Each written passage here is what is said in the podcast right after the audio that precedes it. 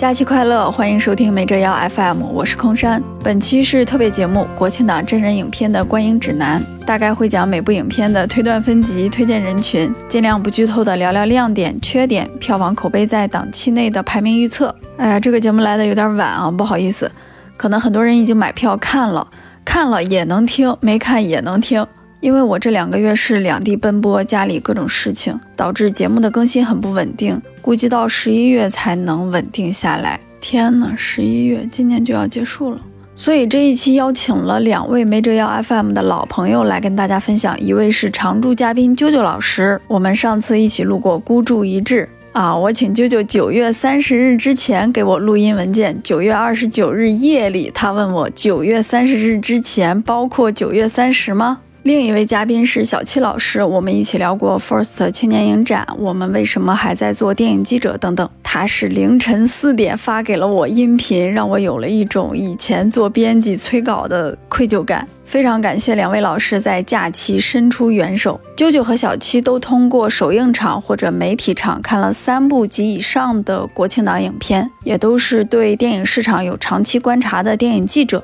但是我们对市场的观察好像不太行啊！就在我剪辑的时候，豆瓣开分了，《志愿军：莫斯科行动》开分都是七点三，《前任四》开分六点八，《坚如磐石》六点七，是开分里面的四部里面的倒数第一名。小七老师大为震惊，说自己理解不了这个世界，他觉得自己的打分成了观影逆向标。啾啾表示，豆瓣评分岌岌可危。我们的打分排序大概是：坚如磐石、莫斯科行动、前任四，好像也没有那么热血沸腾。但令我们欣慰的是，坚如磐石已经反超前任四，上映三天总票房三亿，领跑国庆档。第二名前任四二点九亿，剩下的就是未破两亿的志愿军莫斯科行动，好像也没有那么热血沸腾。好的，先来讲第一部《坚如磐石》。众所周知，这部作品二零一九年九月就杀青了，积压了四年，所以大家在电影中看到的大部分面孔都来自四年前，那是没有打过疫苗的，没有被新冠和防控侵扰过的面孔。周冬雨看上去尤其的青春有活力。这个电影在重庆市取景，讲了一个官商勾结的故事。最开始的设定好像是一个高官跟他的妻子共同犯罪，一起杀人。有不少人说这。个改编自真实事件，种种原因，这个作品似乎经历了不少删改啊。我的措辞一般都比较严谨啊，似乎是经历了不少删改，但具体经历没经历，经历了多少，我是不知道的。影片对这个删减或者什么的，好像也不太避讳，比如片尾的字幕特别写明赵小丁是补拍摄影指导。赵小丁是张艺谋合作多年的摄影师啊，但是最开始的正片拍摄时呢，他的摄影指导是罗攀。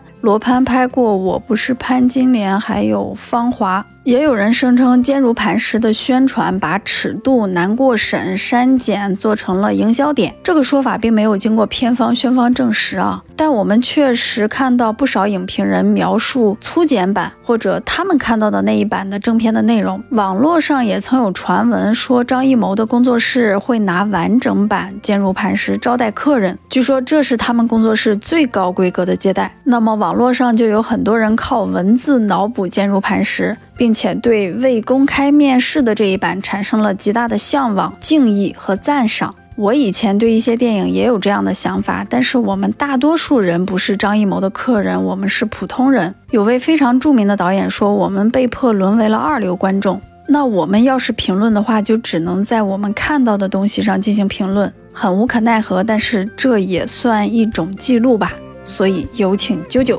Hello，大家好，我是啾啾，来说一下《坚如磐石》。我给《坚如磐石》的打分是七分，我觉得它的整体的品质在国庆档里面属于是第一梯队的。推不推荐买票去看这个问题呢？我觉得目前国庆档的环境来说，还是值得买票去看的，毕竟全靠同行衬托嘛。但是大家也都知道，这部电影遭遇了比较严重的删改，属于是一个残次品，导演的表达被削弱了很多。对于这一点非常介意的观众，也可以不看。就是你没必要去当二流观众去看一个被改了无数遍、无数遍、被改得面目全非的作品。分级推断的话，我简单粗暴的推断它是 R 级，不适合儿童和青少年观看。电影中的粗口和色情的部分比较少，其中有一处色情相关的部分还打上了非常大片的马赛克。但是这个电影起码有两处的暴力场景让人非常的不安。对于这个电影的评价，先从演员表演说起。我觉得演员表演整体都比较在线，没有差的特别明显的。个人认为于和伟和陈冲是演的最好的，但是陈冲这个角色对于他来说确实是没有什么难度，属于正常发挥的水平。另一个很重要的角色就是张国立饰演的郑刚，那我觉得张国立的表演其实一般。我猜测可能是因为他的戏份被删了很多，导致他整个人物角色的立体程度、复杂程度和丰富程度减弱了很多。可能能突出他演技的那些戏呢，啊，都被删的七七八八了，要么被删了，要么被改了。但是他有一场戏，我印象还挺深刻的，就是他和那个年轻女性在地铁的那场戏。我觉得在那场戏里面，他把一个男人的偷情的状态演得还挺好的，而且还是一个不能被发现偷情的身处高位的一个男人的偷情的状态，演得还挺好的。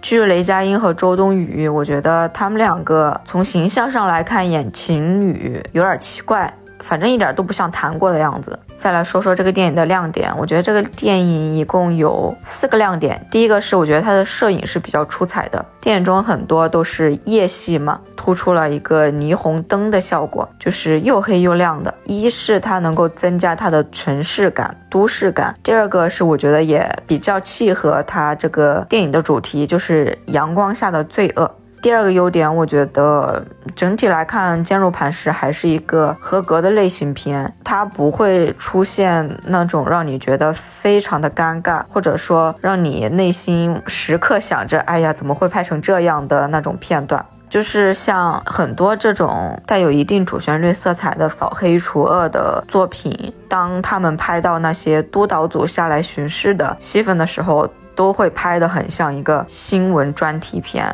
很尴尬，就比如说《狂飙》开头啊、结尾啊，都是有点让人看不下去的那种。但是《坚如磐石》里面就还行，就没有真的让你那种很尴尬的桥段。第三个亮点是在国庆档这个整体的氛围来说，我觉得它的主题也是个加分项。它就讲了三个字嘛，官本位。我觉得电影里面有几句台词已经讲得非常清楚了，一个就是李治田，他作为一个黎智田就是于和伟的那个角色，他作为一个地区首富，名下有几百亿的资产，到了一个很高的 level 了吧，可能不会再有任何烦恼了。但是即便是这样一个人，郑刚对他说，在人民政府面前，你什么都不是。这个是电影里面的原台词啊。还有一句话就是，当李治田、当于和伟去找郑刚老婆，也就是陈冲饰演的那个角色去说情，或者是谈判，或者说是谈判的时候，陈冲对他说了一句话。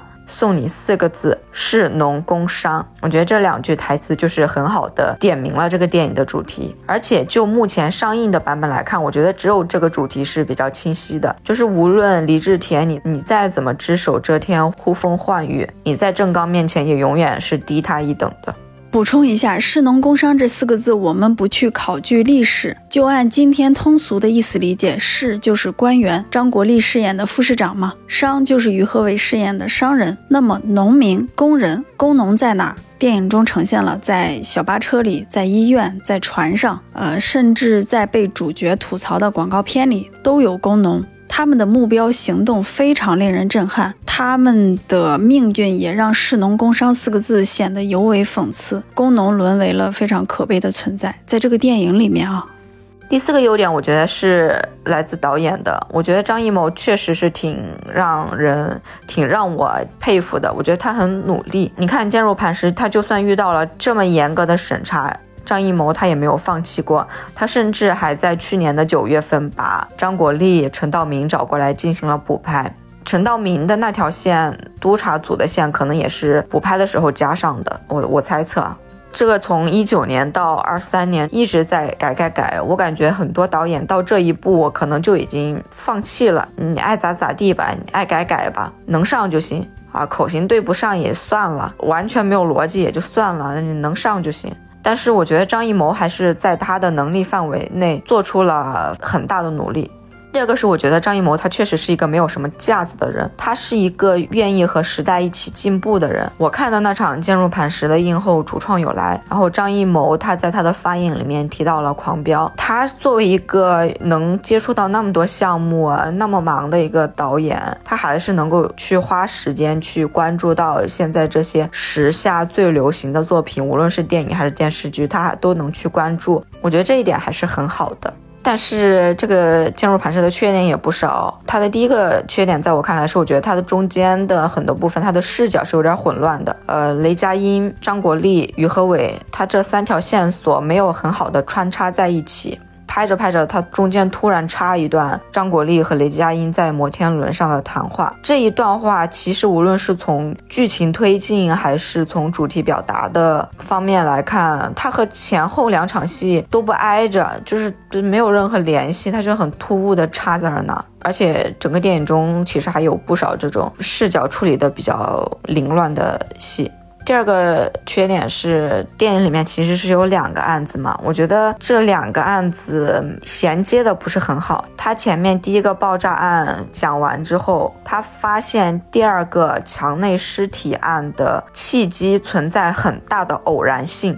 很突兀。有一个路人站在墙边抽烟，哦，完了发现这个墙有问题啊，警察来了，一敲开发现里面有具尸体啊，恰好这个尸体牵扯到了几十年前的事儿，哦，恰好这个几十年前的事儿。又和前一个爆炸案有很大的联系，我觉得这不就是编剧顺拐吗？就是你只能靠这种非常偶然的事情来推动这个剧情的发展，处理的不是很好。第三个是对于雷佳音、苏建明这个角色的动机，我觉得也没有很让我信服。在电影最后，陈道明给他的一个落点是：啊，你选择了当一个好警察，你想当一个好警察。那我觉得仅从这一点来看的话，我觉得是不足以让他做那么多事儿的。第四个是很大的一个问题，就是整部电影对于张国立这个角色的删减非常影响这部电影完整的表达。以上映的版本来看，张国立所饰演的郑刚的这个角色，他的复杂的人性、他的畸形和他的扭曲都被减弱了很多。其中有两处剧情设计非常的不合理。第一个就是郑刚和那位年轻女性，她是纯洁的长辈和后辈的关系。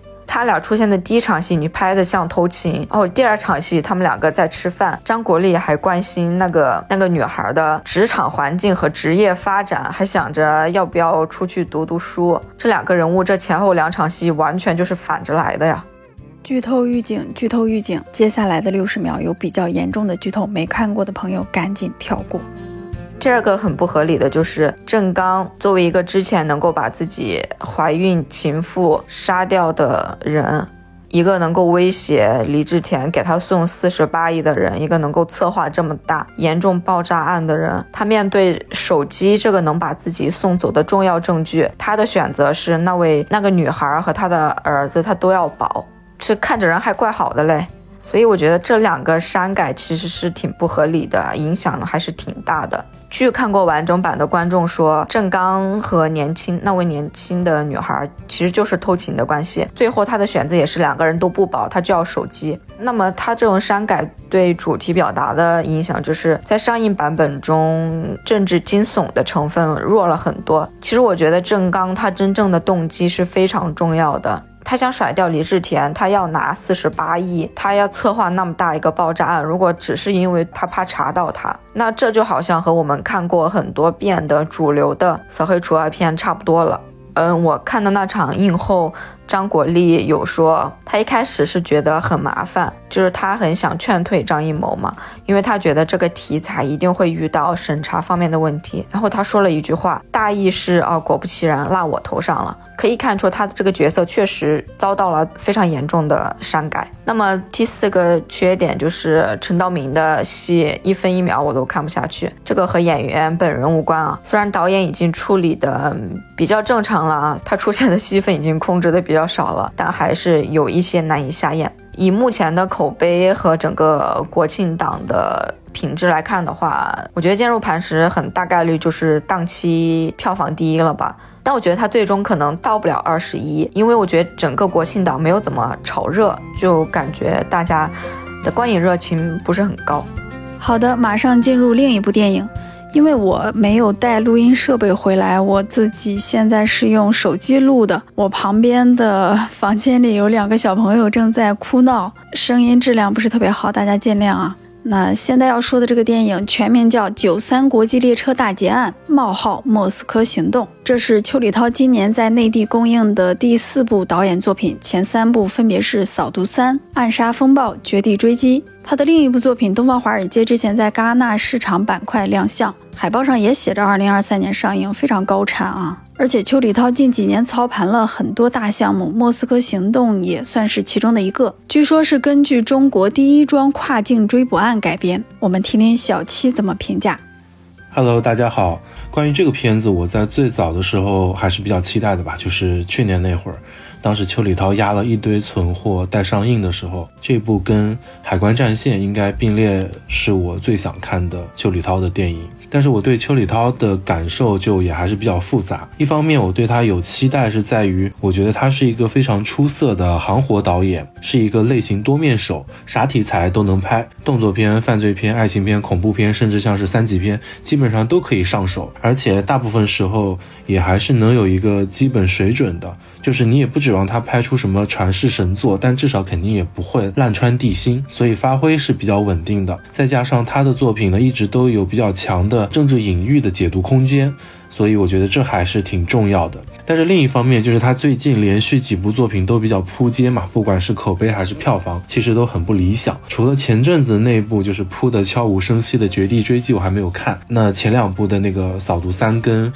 暗杀风暴》都让我看完觉得就是没什么意思，好像很难从他的作品里再看到什么新鲜的东西了。所以就是这个让我对于《莫斯科行动》的期待值又稍微降了一点。但是看完了之后，反正就基本上印印证了我的判断吧。就是满分十分的话，我个人会给五点五分，手松一点大概是六分。品质的话，我个人会觉得排在国庆档五部真人电影里大概是第二的位置。但因为说实话，因为我觉得今年国庆档几部片子整体都比较糊，所以 第二名可能也不算什么。插播，小七说他心中的第一名是《坚如磐石》啊。针对这个国庆档啊，至于值不值得买票去看？我觉得就是冲着刘德华还有一些类型化的大场面的话，可以去看一看。也一直都比较喜欢邱礼涛的作品，或者喜欢其中的某个演员，喜欢看犯罪动作的类型片，也还是可以去看看的。但是好像不看也没有啥吃亏的。分级推断的话，我觉得这部片子里的血腥场景肯定是不会有志愿军多，但是暴力动作的场面也还是不少的。毕竟有很多就是那种室内空间的打斗戏，还有一些危险镜头。最重要的是，就是片中有几场戏是对待女性角色的暴力行为，包括言语上的乃至肢体上的。呃，我个人非常非常不接受，甚至反感这样的角色塑造，只会让我觉得创作者的性别意识非常的落后、陈腐和。刻板，甚至非常的厌女，哪怕是情节的必要推动的话，我也觉得应该会有更好的处理方式。所以我觉得这一块的话，小朋友和儿童应该是一定要尽量去避免的，最好不要带他们看。另外多说一点，就是我觉得文咏珊不应该再演这样的角色了，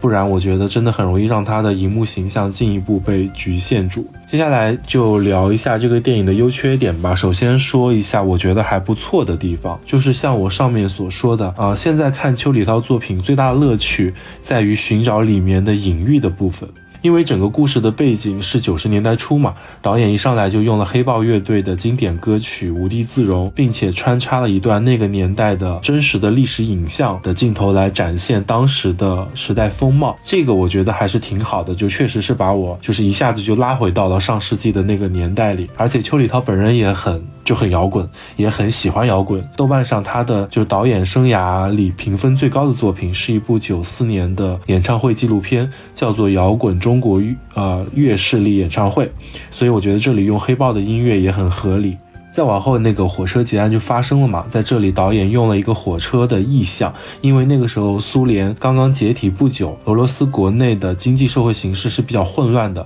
而且跟中国的社会形态也发生了变化，所以这一趟就是连接中俄两国之间的火车，因为发生了劫案，导致火车虽然没有在字面意义上的脱轨，但是双边关系也确实在一定程度上遭到了挑战，这已经是一层比较明显的隐喻了。然后呢，这个卡斯的安排，我觉得其实也很值得玩味。片子预告就已经透露了嘛，就是刘德华演的是反派，然后张涵予饰演的警察去抓他。就你们想啊，张涵予一个北京来的人，代表官方背景，因为他是警察嘛。然后来跟刘德华一个香港人，当然在片中他的设定是广东人，他来跟他说：“你跟我回去。”那可是在九十年代初啊，就是我觉得这句话挺有意思的。后面其实还有一段是张涵予纠结要不要放掉刘德华，这段两人之间的对话，我觉得也蛮精彩的，因为它直接导致了刘德华最后的结局是什么样的。总之，我觉得这些隐喻，当然啊，也是我自己瞎想啊，就反正是挺有意思的。除此之外，整个片子的动作戏调度还是值得一看的，包括火车上的打斗，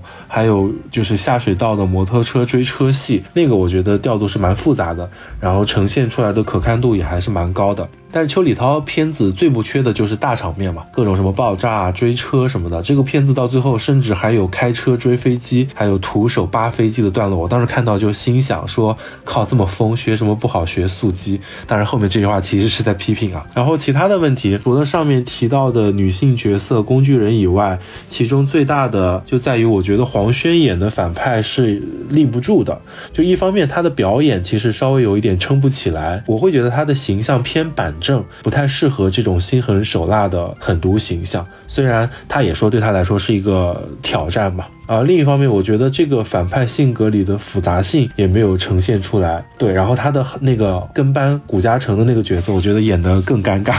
呃，还有就是整个剧作，我觉得推进的效率比较低，一百二十八分钟还是挺长的。然后中间张涵予跟黄轩在莫斯科其实都已经碰面好几次了，我感觉其实应该彼此都知道双方是谁了，结果还是不打明牌，就看的人有点着急。另外，虽然很多人是冲着所谓大场面去看的，但我真的也觉得就是类似。似的场面一个接一个，有一点点不加节制。当然了，这其实也是邱礼涛一贯的问题吧。本来抓到犯人了，都已经快要回国了，结果路上还有一段重要的枪战戏份，就砰砰砰砰，就看得我实在是有点累。节奏上呢，也没有什么轻重缓急可言，基本上就是咣的一下，就是丢给你一团浆糊的那种那种感觉。啊，总之我觉得就是冲着看一部合格类型片的朋友去看，应该是不会失望的吧。票房的话呢，因为我录的时候豆瓣还没开分，我觉得如果豆瓣评分能上七分的话，还是有很大概率破六亿冲七亿的吧。接下来是很多专业人士，包括观众都很看好的《前任四》，仍旧由田雨生执导。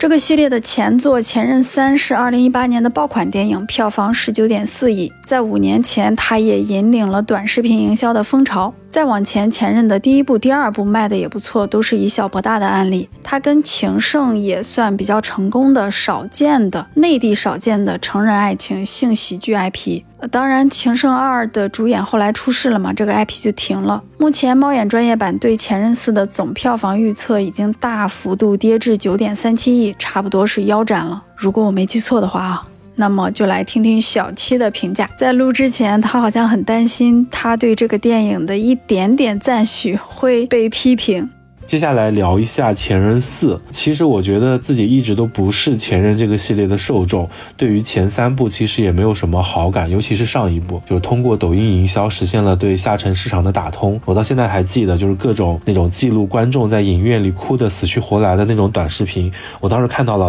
不得不说，对于当时的我是一个不小的震撼。所以我其实对于这部《前任四》是没有太多期待的，但是没想到这一部就是。最新的这一部，我个人觉得还真不是大烂片，我大概可以给到四点五到五分的水平吧，就豆瓣大概两星半的样子。品质的话，我个人觉得算是今年国庆档就是偏中间梯度的一类。呃，受众的话，我觉得如果你是国产爱情喜剧片的爱好者，或者是这个系列前作的粉丝的话，我觉得还是可以一看的。但是不看也也不会觉得亏。至于适不适合带儿童青少年去看，我主要是觉得儿童青少年应该也 get 不到这个系列，所以还是别带他们。去看前任了。接下来说一说我为什么会觉得这一部拍的比我想象中的要好，当然只代表我的个人看法哈。在这里我要爆言几句，就是我觉得部分的国内创作者包括观众对于爱情片的理解是比较匮乏的。再加上我觉得国内的环境对于爱情的歌颂和呈现也都比较的片面和单一，而且当下的环境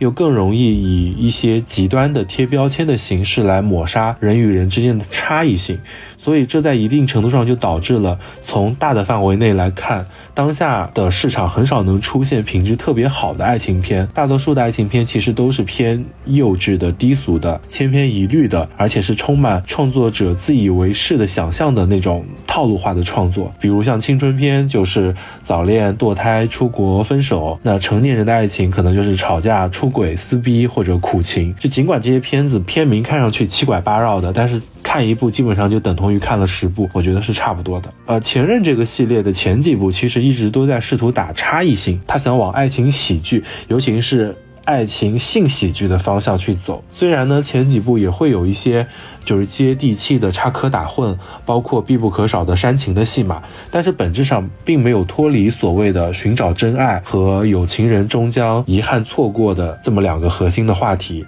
那前任四，我觉得它超过前几部的地方在于，就是它提出了一个问题。那就是有没有可能，在一部爱情片里，主角其实并不需要爱情，或者说他并不需要世俗意义上定义的爱情呢？因为在世俗的认识中，爱情走到一定位置，那就是要步入婚姻嘛。但是同时，每个人又都说婚姻是爱情的坟墓，所以究竟要如何调和这其中的矛盾，就成了很多爱情片啊，包括现实中的情侣们需要解决的问题。那么在这个片子里，两位主演他分别采取了不一样的形式。郑恺这一对呢，就选择了结婚冷静期，就是模拟婚后的真实状态。这一点其实算是比较关照现实的一部分，因为刚好与前阵子网上热议的就是离婚冷静期形成了很好的对照。而韩庚这边呢，韩庚在不断的相亲之中，始终在思考，就是人为什么要结婚。当他遇到刘亚瑟的角色的时候，两人明显是有火花的。当刘亚瑟抛出了那个终极问题之后，就是他有没有想好要不要结婚这个问题之后，韩庚还是犹豫了。我其实个人还挺喜欢片中两人交流的这一段的，就是各种眼神的接触、闪躲，各种的呃，就是成年人的欲言又止和含糊其辞，我觉得拍的都是挺真实的。最重要的是，就是影片在安排了这样的剧情之后呢，并没有急于去给这样的状态去下个定义，比如说就直接说韩庚是渣男啊，或者说他太自私之类的，而是就是很自然的呈现了这样的一个选择和状态。我觉得这是电影处理的比较好的。一个地方吧，就是他有试图在当下整个催婚催育，然后包括单身就是罪过的这样的一种主流风气里，去聊一些可能不那么主流的个人选择，或者说他其实是在表述有些矛盾其实压根就是解决不了的，而这并不是其中谁的错。一个人可不可以选择只谈恋爱不结婚，或者说一个人可不可以选择就一直待在自己的舒适圈里，不管他是自私也好、害怕也好，还是别的什么的，人可不可以做出这样的选择？我觉得这是这部电影有试图在爱情片的类型框架下去聊一些爱情以外的东西的，就不像前几部那么的就是作逼幼稚，而是真的在讲成年人的事情了。当然，这毕竟还是面向更大众的一部作品嘛，而且这个系列的一大特点就是下沉，所以他还是得安排，就是至少郑恺的那一对儿必须要和好，因为在某种程度上，为了符符合主流的价值，他还是要维护婚姻这件事情的必要性和正当性。所以我觉得说到底，可能还是不敢去真的探讨婚姻的本质是什么吧，这可能也是整部影片或者说整个社会意识形态的局限性。另外就是这些片子，我觉得可能不足的地方啊，就是我觉得整个片子还是比较男性传统视角出发嘛，很自以为是的矛盾激化，很自以为是的感动。就比如女人永远都是要做在家等男人回来的那一个，然后呢，等下了狠心之后再来看对方会不会来求自己别走，而男人呢又又永远都是一副就拒绝沟通、死要面子活受罪的这样一种巨婴的样子。等他开始后悔的时候，意识到有个妈，就打引号的那种妈，在自己身边照顾。自己爱自己可真好啊！就是我我我只能说，就是这种程度的对于性别啊、性格啊，包括社会角色的认识，这实在是有些过于贫瘠了，真的是看够了。另外呢，整个片子其实就也不存在什么视听可言嘛，单调的正反打，整个片子的滤镜就感觉永远像是那种十八线小镇的那种婚纱影楼的摄影风。再加上整个片子它的就是金曲大串烧，一首接一首，就是切都切不走。这些我觉得其实都是这个系列的问题。当然了，你也可以说是特点。归根结底，我觉得这一部应该还是会卖座吧，破十亿应该不会有什么难度。就看到最后跟坚如磐石争谁才是国庆档的冠军了。得下沉市场得天下嘛，能够吸引一波波观众进场，不管出于什么原因吧，我觉得至少证明他肯定做对了些什么东西。但是就我个人而言，就哪怕看完了这一部，可能还是成为不了他的受众吧。接下来是好像也没有那么热血沸腾。先说一下，虽然有魏翔、王志和艾伦，但这个电影不是开心麻花出品的。前期看上去像是个比较有信心和野心的电影，在正式公映前开了不少点映的场次，结果上映第一天排片只拿到了百分之三。不知道他们的发行是怎么做的，这个排片很像是出事故了。后面两天上座率和排片也没有很大的起色。被汪汪队立大功压着打，岂止是好像没那么热血沸腾啊，简直是冷水浇头，腊月吃冰。这个电影据说很坎坷，是防控期间拍的，而且启用了至少两位智力障碍人士做主演，拍了八个月才拍完。主创在映后几度落泪。我可能很刻薄啊，对于创作电影，我认为有一种情况是最可怕的，就是一群人实心实意、百分百努力拍了一个难看的电影。或者是很平庸的可有可无的电影，这是创作者的悲剧。要么你们这群人入错行了，要么你们的实心实意和努力是装的。我也不知道这个翻拍电影属于哪种情况。我认为这个电影最大的问题就是，我作为一个中国老百姓，我压根儿就不相信。就电影里的智力障碍人士活动的这个机构，它看着像是一个私人自己办的，不像是官办的。那这个机构呢，它从上到下好像就俩工作人员，看着像是一个智力障碍人士的俱乐部，就是他们来这儿做游戏、搞活动，而不是在这生活。整个机构的装潢都有很强的虚假感，像人搭出来的一个景，还是童话风装修风格。女主角王志的台词呢，就有一股英译汉的味道，句子里面都是很。重的书面用语，那这些智力障碍人士呢，都各有特长，他们的生理心理困境也很容易就被主角给解决了。那么你说这个电影它是一个平视的、不经雕琢的，呃，尊重这个智力障碍人士的电影，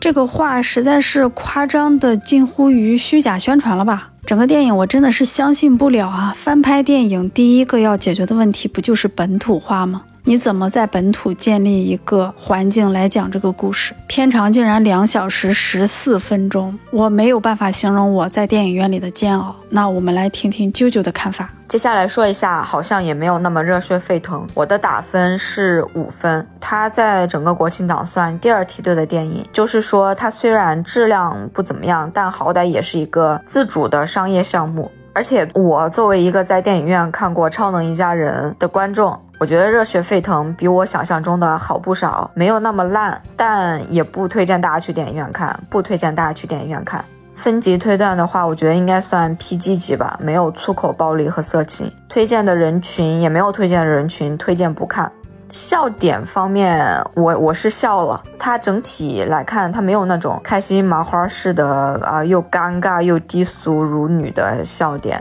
但它整体也不算爆笑，因为我看完没多久，已经想不起这个电影有哪些地方好笑了。因为它是一个残疾人题材相关的作品嘛，所以我一开始就很担心、很害怕它出现那种拿残疾人取笑的桥段。但后面看了，就是还行。那剧情我觉得它整体是比较流畅的，它的 A 故事和 B 故事都还挺清晰的。就是它整体讲的是一个被下放的教练带着一个残疾人的球队打比赛的故事，然后它探讨的是核心价值观冲突，是我们到底是要悉心的照料、过度的保护，还是平视，还是尊重，这是它一个核心的冲突。然后主角是魏翔饰演的那个教练嘛，在魏翔带这个球队打比赛的过程中，他。他自己的内心的心结也解开了，所以我觉得他整体还算比较流畅的。但是它就是一个很鸡汤、很普通的一个商业类型片，它的社会性和现实性都非常的弱。呃，如果你期待他还会什么深刻的剖析残疾人的社会处境啊，有着动人的人文关怀，对这种社会的福利性制度有一定思考，如果你还期待这些的话，那就千万别看。呃，然后它这是一个改编作品，改编的是一个西班牙的电影，叫《篮球冠军》吧。原版我没看过，但是我觉得《热血沸腾》有几处和井上雄彦的漫画《灌篮高手》非常的像。《热血沸腾》里面魏翔饰演的这个教练，他最开始告诉队员们打篮球，他就说在球场上大力灌篮是最帅、最热血沸腾的。但是他在最重要的那一场比赛，他的落脚并不是呼应这个大力灌篮的伏笔。这个球员他收尾，他不是最终完成了一个很漂亮的大力灌篮，而是通过一个很普通、很常规的投球完成了比赛。这一点是和《灌篮高手》一模一样的。对于票房的预测，预测他应该会垫底吧。它现在上映了三天，口碑也没起来，票房也没起来，而它这个主创阵容和题材也没有，也不具备太强的吸引力，所以我觉得它大概率票房会垫底。好的，感谢小七和舅舅的分享。另外推荐一下我们往期的节目，比如说张艺谋导演的。虽然这个播客开了还不到三年，但是已经多次聊过张艺谋导演的作品了啊！我看看有几个啊。只做过一期的延迟解读，讲的是他的《满城尽带黄金甲》。我自己第一次录单口，讲的是《悬崖之上》。哦，我们第二期讲的就是《一秒钟》。对，还有今年春节档的《满江红》也聊了，做过他的四期节目。还有邱礼涛讲过他的《拆弹专家二》《扫毒三》，大家感兴趣的话可以去听一听。那不管去不去影院，看不看电影，希望大家都能好好享受这个假期。本期内容就是这些啦，点赞是免费的，但可以让我备受鼓舞。下期再见，拜拜。